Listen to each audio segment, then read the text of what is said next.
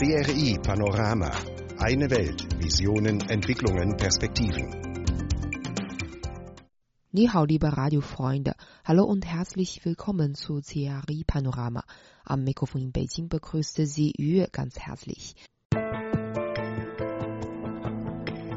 Mit CRI Panorama am Puls Chinas und der Welt. Wir bringen Wissenswertes und beantworten Ihre Fragen.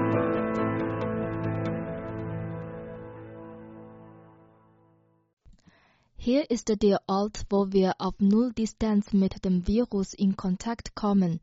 Das ganze Labor ist vollständig versiegelt und steht unter Unterdruck.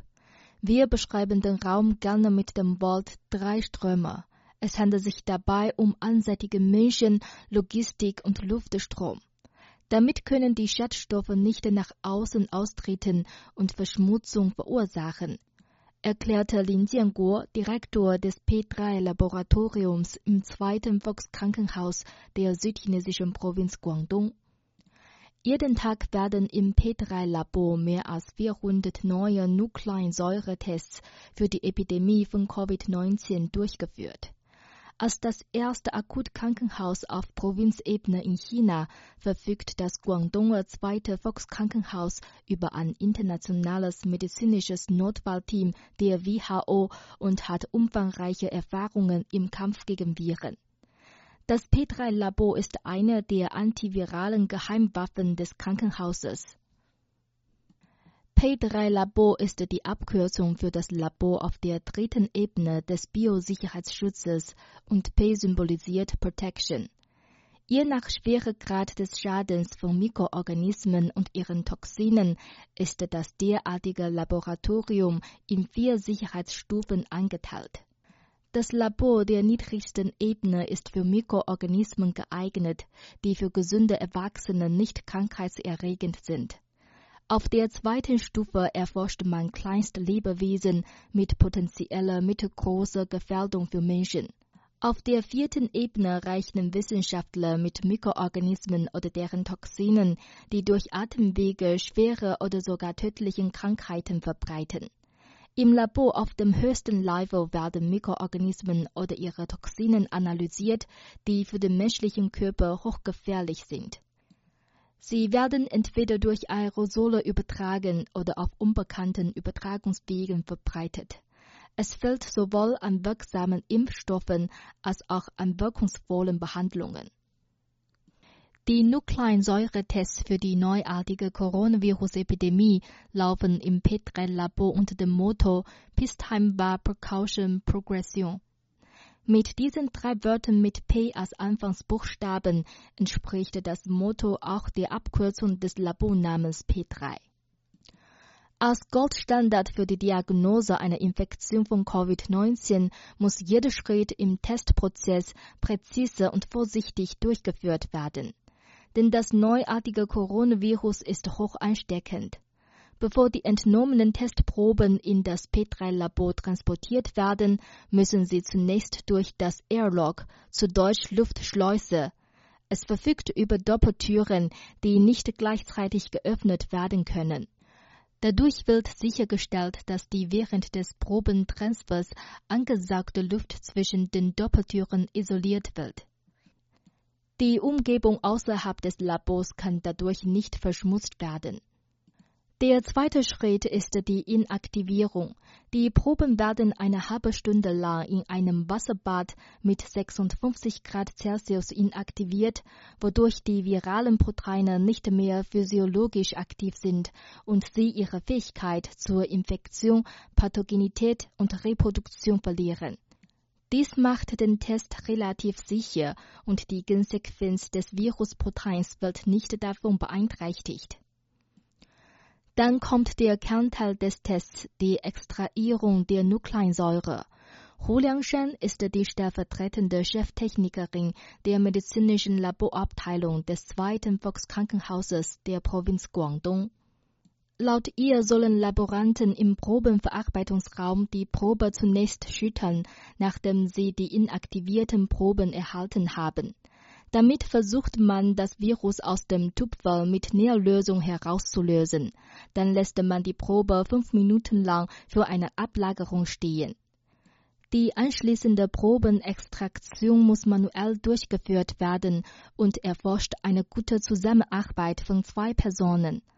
Ein Laborant schraubt den Deckel des Probenbehälters ab, während der andere mit einer Mikropipette einen kleinen Teil der Lösung aus dem Behälter aufsaugt, diesen in ein weiteres Hörchen spritzt, welches er dann zuschraubt.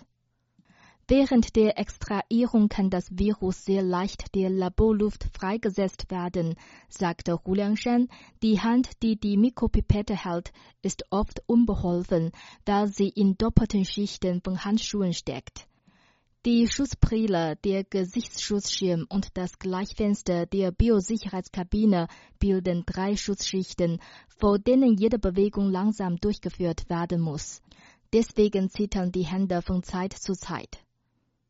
Manchmal muss die linke Hand die rechte festhalten, um die Arbeiten fertig zu machen. Der Experimentator fügte die extrahierte Nukleinsäure in eine Verstärkungsreagenz hinzu und führt dann eine Rate-PCR-Reaktion durch.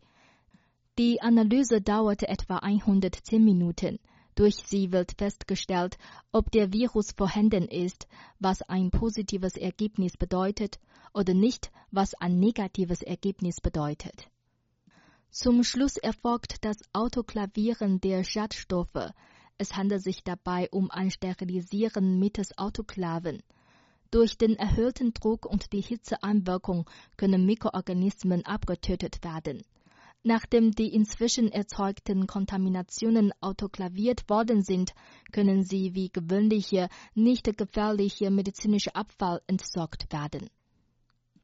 Bevor die Laboranten durch den Pufferraum ins Labor eintreten, müssen sie im Reinbereich Schutzkleidung anziehen. Dann dürfen sie sich im Arbeitsraum unter Unterdruck mit der Behandlung der Proben, der Extraktion von Nukleinsäuren und dem Virusnachweis beschäftigen. Erst nach der Raum- und Flächendesinfektion können sie die Schutzkleidung ausziehen. Nach einer Dusche kehren sie schließlich in den Reinbereich zurück. All diese Schritte sind notwendig und dürfen auf keinen Fall fehlen. Bislang hat das P3-Labor keine Unfälle bezüglich Biosicherheit melden müssen.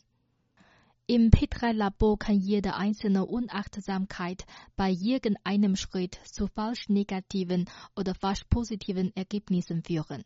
Um die Qualität des Nukleinsäuretests sicherzustellen, werden die Testergebnisse intensiv überprüft.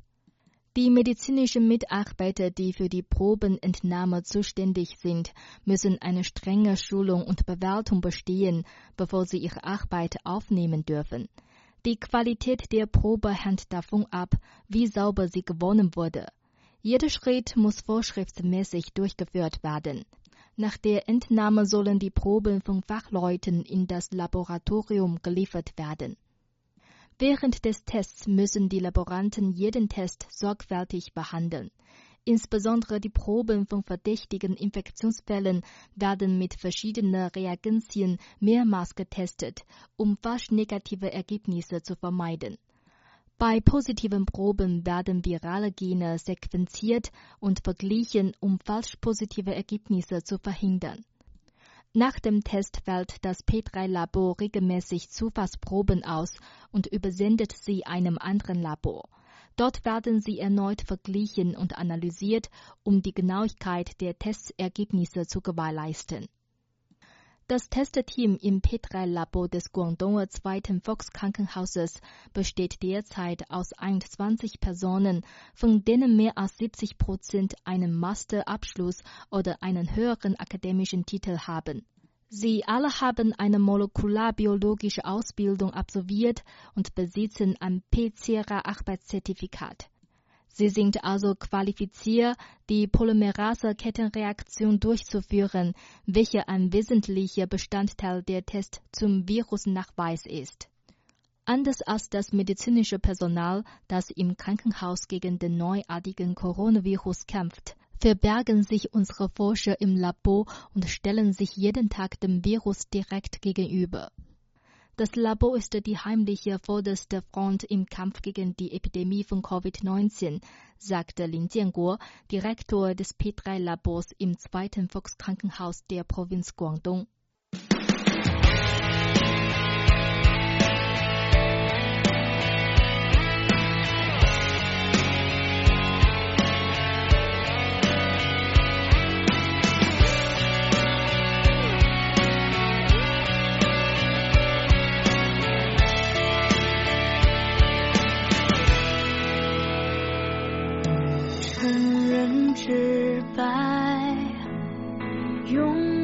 做个幼稚的小孩，能不能再等一等？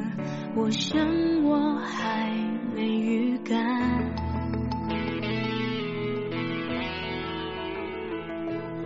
请你揭穿，伪装的心总会有破绽。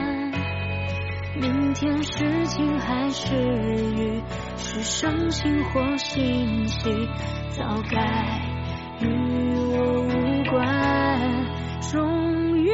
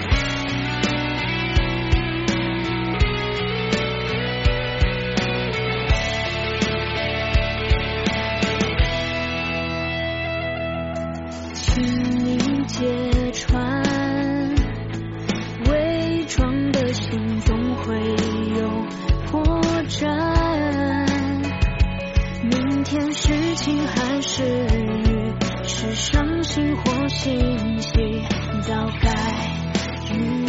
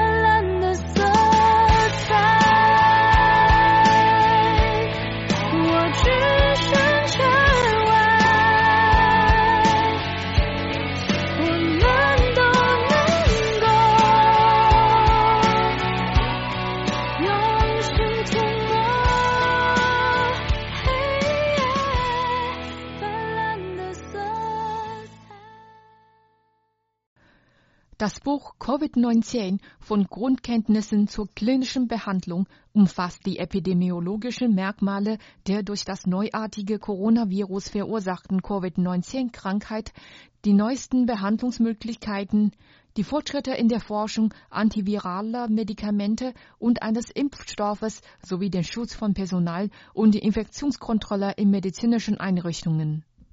Das Buch enthält auch mehr als 20 Anti-Coronavirus-Tagebucheinträge, die Zhang während der Epidemie verfasst hat. Zhang und sein Team haben versucht, das epidemiologische Profil von Covid-19 in dem Buch umfassend darzustellen und die tiefgründigen Überlegungen des Expertenteams über die Epidemie wiederzuspiegeln. Als medizinische Mitarbeiter, die an vorderster Front gegen die Epidemie kämpfen, fühlen wir uns verpflichtet, alle Errungenschaften des weltweiten Kampfes gegen die Covid-19 zusammenzufassen, sagte Zhang Wenhong, der auch der Chefredakteur des Buches ist. Er ist außerdem der Leiter des Expertenteams in Shanghai für die Behandlung von Covid-19 und Direktor der Abteilung für Infektionskrankheiten am Shanghai Huashen Hospital, das der Fudan-Universität untersteht. Dieser Kampf gegen Covid-19 erfordert globale Zusammenarbeit und gegenseitige Unterstützung. Die weltweit gesammelte Erfahrungen und Forschungsergebnisse müssen in echter Zeit ausgetauscht werden, so Zhang weiter. Einem Bericht auf dem offiziellen WeChat-Konto der Fudan-Universität zufolge hat Zhang Wenhongs Team das Urheberrecht des Buches dem Verlag der Universität kostenlos übergeben. Der Verlag nimmt derzeit Kontakte zu Verlagen in Übersee auf und sucht nach Übersetzern. Wir brauchen dringend freiwillige Übersetzer, die sich durch hervorragende Leistungen in Italienisch, Persisch, Spanisch, Englisch, Französisch, Deutsch und anderen Sprachen auszeichnen. Möchten Sie es mal probieren?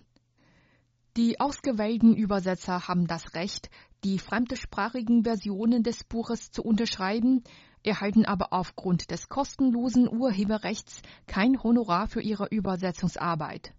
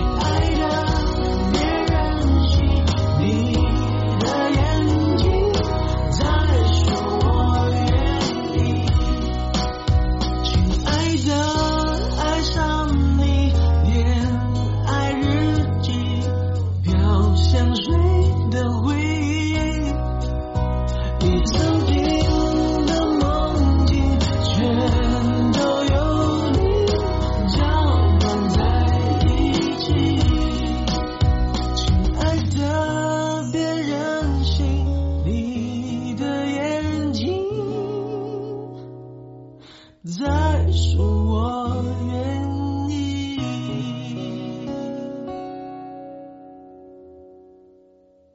Zu viel Arbeit und zu müde. Mach einfach eine Pause und nutze das Handy. Wenn das Gehirn nur noch schwer funktioniert, kommen heute immer mehr Leute auf diese Idee und greifen zum Handy. Sie lassen den Finger über den Bildschirm fliegen, als könnte auf diese Weise neue Energie durch die Finger in ihr Gehirn geleitet werden.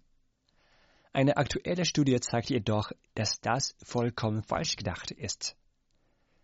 Laut dem kürzlich im Journal of Behavioral Addictions veröffentlichten Beitrag belastet eine Pause mit Handy das Gehirn, anstatt es zu entspannen. Mit anderen Worten, wenn du Energie für die Restarbeit sparen möchtest, verzichte besser darauf, eine Pause mit Handy einzulegen. In einem Experiment sollten etwa 400 Studenten schwierige Worträtsel lösen. In der Halbzeit des Tests durften einige eine Pause machen und auf ihrem Handy eine Einkaufsliste aufschreiben. Andere schrieben die Liste auf Papier oder mit einem Computer, während andere ohne Pause weiter an Rätsel arbeiteten. Das Ergebnis der Forscher war, dass die Teilnehmer, die eine Pause mit dem Handy angelegt hatten und den Pausemachen am wenigsten in der Lage waren, die Rätsel nachzulösen. Die Anzahl der nach der Handypause gelösten Rätsel war etwas gleich bei denen, die keine Pause gemacht hatten, aber weniger als bei den beiden anderen Sorten von Pausemachern. Handys können diesen Effekt haben, denn selbst wenn man nur sein Handy sieht, werden die Gedanken an das Überprüfen von Nachrichten, das Kontaktieren von Personen, den Zugriff auf neue Informationen und vieles mehr auf eine bestimmte Art und Weise aktiviert, die anders ist, als wenn wir andere Bildschirme verwenden, wie den eines Computers, erklären die Forscher. Für viele Leute scheint das keine gute Nachricht zu sein, weil es ihnen nur schwer fällt, sich von ihren Smartphones zu trennen. Selbst die Trennung von einem geliebten Menschen verursacht bei uns weniger Unruhe als die Trennung vom Handy. Das stellten die Forscher fest und erklärten, dass wir die emotionale Bindung zum Handy unterschätzt hätten. Sie sind der Meinung, dass das Handy nicht mehr ein einfaches Kommunikationsgerät sei. Es habe inzwischen bereits die Funktion eines Gefährten, genau gesagt eines stellvertretenden Gefährten. Die Forscher sagen, es wird immer üblicher, zwischen zwei oder drei Aufgaben nach dem Handy zu greifen. Es ist aber wichtig zu wissen, welche Kosten mit dem Erreichen dieses Geräts in jeder freien Minute verbunden sind. Das Handy macht es schwierig, die Aufmerksamkeit nach der Pause wieder auf die Arbeitsaufgaben zu lenken. So, wenn wir unsere Erschöpfung nicht vertiefen oder beschleunigen wollen, müssen wir wohl lernen, das Handy auch einmal zu ignorieren.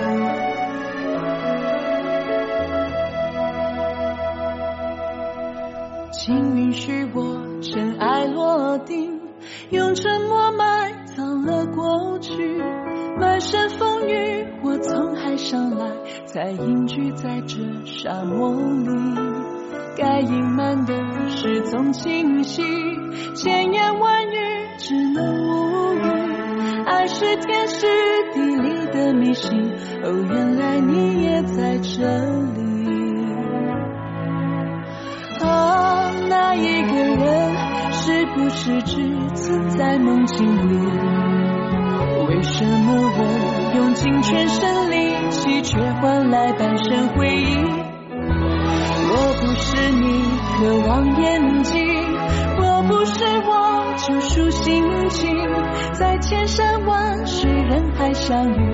哦，原来你也在这里。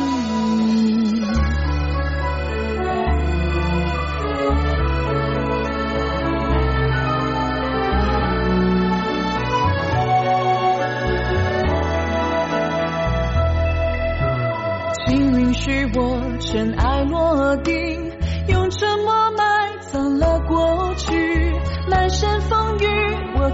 上来才隐居在这沙漠里该隐瞒的事总清晰千言万语只能无语爱是天时地利的迷信哦原来你也在这里。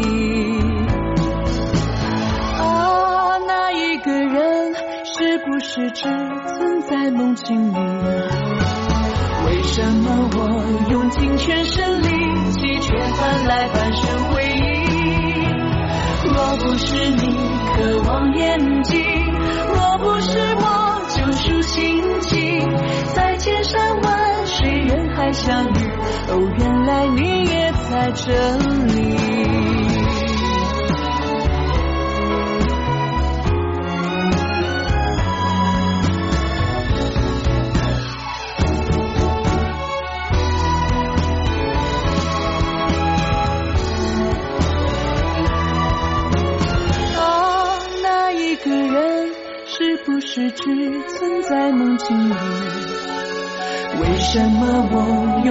全身力气，却换来半生回忆？若不是你渴望眼睛，若不是我救赎心情，在千山万水人海相遇，哦，原来你也在这里。该隐瞒的。是从前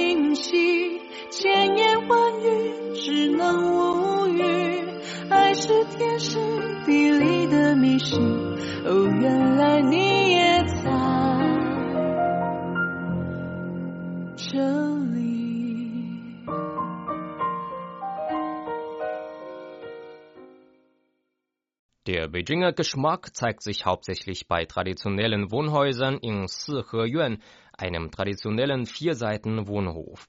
Wie kann das Traditionelle dieser Häuser bewahrt und sie gleichzeitig an das moderne Leben angepasst werden?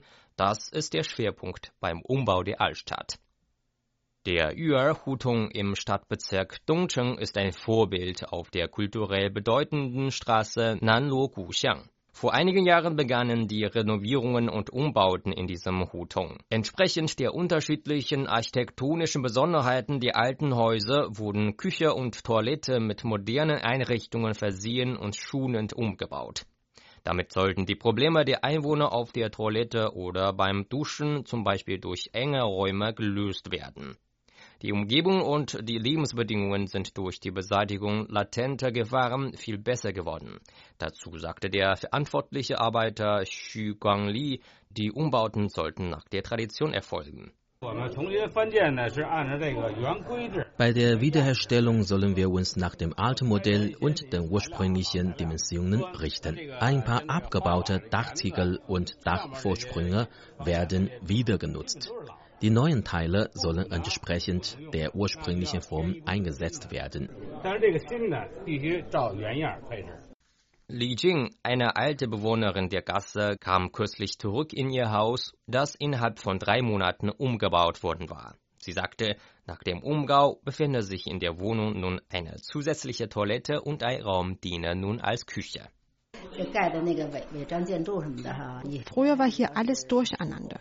Es gab ordnungswidrig gebaute Gebäude. Man musste Koden anzünden zum Kochen. Aber hier gab es gar keine Plätze für die gekauften Koden und auch keine für Fahrräder. Außerdem war die Situation auf der Toilette sehr ungünstig. Jetzt sieht unser Haus ganz anders aus. Es ist weiträumig und günstig. Die ordnungswidrigen Gebäude sind alle abgerissen. Die Küche und die Toilette sind viel robuster und schöner geworden. Außer den neuen Einrichtungen wurden noch schöne Parkplätze bereitgestellt. Die Umwelt hat sich nur stark verbessert. 2080 hat die Behörde für Grünanlagen im Bezirk Xicheng den Aufbau eines Feuchtgebietsparks am Westensee gestartet. Li Hui, Direktorin des Parks, erklärte. Eine hervorragende Eigenschaft des Parks liegt in der öffentlichen Zugänglichkeit. Es gibt mehr als 30 Eingänge. Nach der Fertigstellung wird der Park den Touristen dienen, aber zum großen Teil der Entspannung der lokalen Einwohner. Frau Chen lebt genau in der Nähe des Parks und sie macht hier gerne Spaziergänge. Nachdem der Feuchtgebietspark aufgebaut worden ist, soll dieser See geschützt werden und nicht mehr schmutzig und durcheinander sein. Die Regierung hat momentan viel Kapital, Materialien und Arbeitskräfte eingesetzt. Wir finden, dass unser Westensee wirklich schöner geworden ist. Und wir freuen uns darüber, in einer solch schönen Umwelt leben zu können. Laut den Zuständigen des Bezirks Xichen wurden im Feuchtgebietspark des Westensees 120 intelligente Überwachungsmaschinen angeordnet. An intelligenten Laternenmasten gibt es Router für Wi-Fi, Handybatterieaufladungsstationen und Sensoren zur Messung des Feinstaubs PM 2,5. In der ganzen Straße wird es WLAN geben.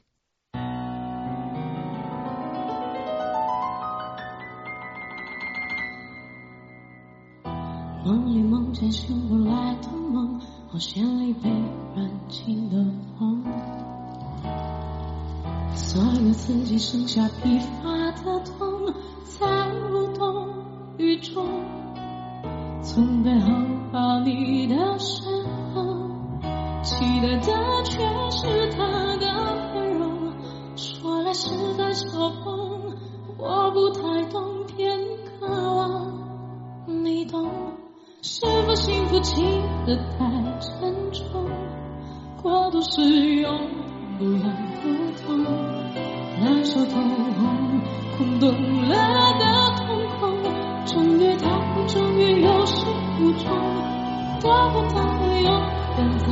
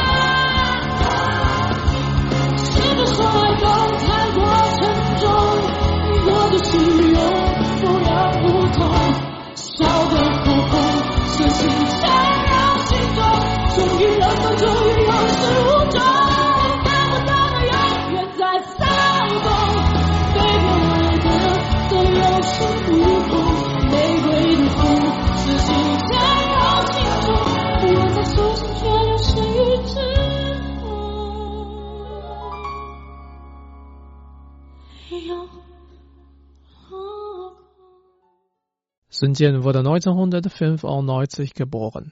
Er stammte aus der südwestchinesischen Provinz Sichuan, aber war lange Zeit als Wanderarbeiter in Guangzhou, einer Stadt in Südchina, beschäftigt. Damals war er nur 15 Jahre alt. Sun fand seine erste Stelle in einem Haarsalon, jedoch langweilte der Job ihn und war auch schlecht bezahlt. Deshalb arbeitete Sun Jian später auf einer Baustelle. Das Gehalt war zufriedenstellend und nach Feierabend verbrachte Sun seine Freizeit normalerweise im Internetcafé. Eines Tages sah Sun Jian zufällig ein Video, in dem ein ausländischer Junge an einer Stange tanzte. Das war völlig neu für ihn, doch er war tief beeindruckt von der Ausdruckskraft und Schönheit des Tanzes. 吃完饭嘛，坐在那个架子上休息，看着那个脚手架，感觉 Während meiner Pausen auf der Baustelle habe ich Pole Dance selbst probiert und zwar an den Baugerüsten. Am Anfang fiel ich einfach immer herunter. Trotzdem machte es mir großen Spaß. Dann begann ich, durch Online-Videos grundsätzliche Bewegungen des Stangentanzes zu lernen. Dafür habe ich in meinem Wohnheim eine professionelle Stange installiert. Seitdem trainierte ich jeden Tag hart nach dem Feierabend. Im Laufe der Zeit konnte ich immer mehr Tanzbewegungen üben. Damals gab es in China nur wenige Stangentänzer und die meisten von ihnen waren Amateure. Nach ungefähr drei Monaten gewann Sun Jian die Goldmedaille in einem Wettbewerb in Guangzhou. Der Meistertitel brachte ihm einen Bonus an und ermöglichte ihm zugleich in einer lokalen Turnhalle Stangentanz zu unterrichten. Damals galt Pole als abnormal und wurde negativ konnotiert. Als die Eltern von Sun Jian von seinem neuen Job erfuhren, waren sie außer sich. Trotzdem wollte Sun Jian seine Karriere als Stangentänzer fortsetzen und erst wieder in seine Heimat zurückkehren, wenn er damit Erfolg hat. Im Jahr 2012 nahm Sun Jian an einer Auswahl für einen internationalen Wettbewerb teil. Er war überzeugt davon, dass er konkurrenzfähig für den Meistertitel war aber das Ergebnis war enttäuscht.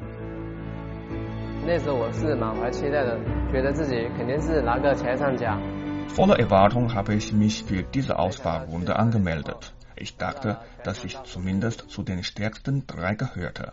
Aber zu meiner Überraschung war ich der Letzte in der Rangliste. Im Nachhinein war es gut, dass ich mich nicht für das Finale qualifiziert habe, denn ich war ein Außenseiter und tanzte beliebig. Alle meine Bewegungen waren unordentlich und mangelten an Ästhetik. Andere Teilnehmer waren hochrangige professionelle Tänzer. Ich hatte ihre Tanztechniken nie zuvor gesehen.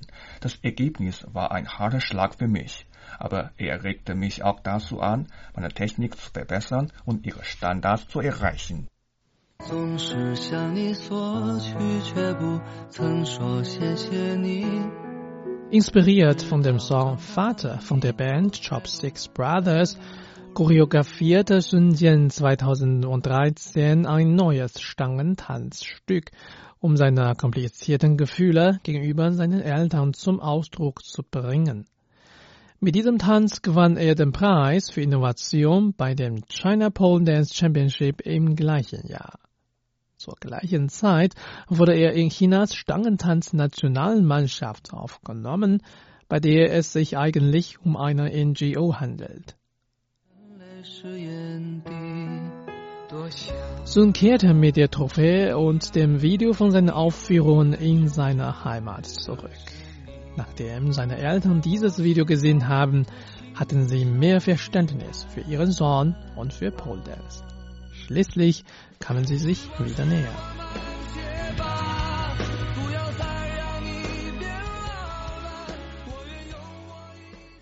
Seit 2014 managt Sun Jian sein Tanzstudio ganz professionell. Obwohl er gut damit beschäftigt ist, hat er es dennoch geschafft, mit dem Tanz Time Belongs to Me den Meistertitel in der Kategorie Elitenmänner im französischen Pole Dance Wettbewerb 2017 zu gewinnen. Auch für die Zukunft möchte Sun Jian den Pole Dance in China fördern. Denn bei vielen Menschen ist der Stangentanz noch als eine Art erotische Aufführung in Bars und Nachtclubs verschrien. Der Tanz, so sei eine Kunstform und es gebe Meisterschaften auf der ganzen Welt. Pole Dance sei eine breite und internationale Kunstform und Sportart.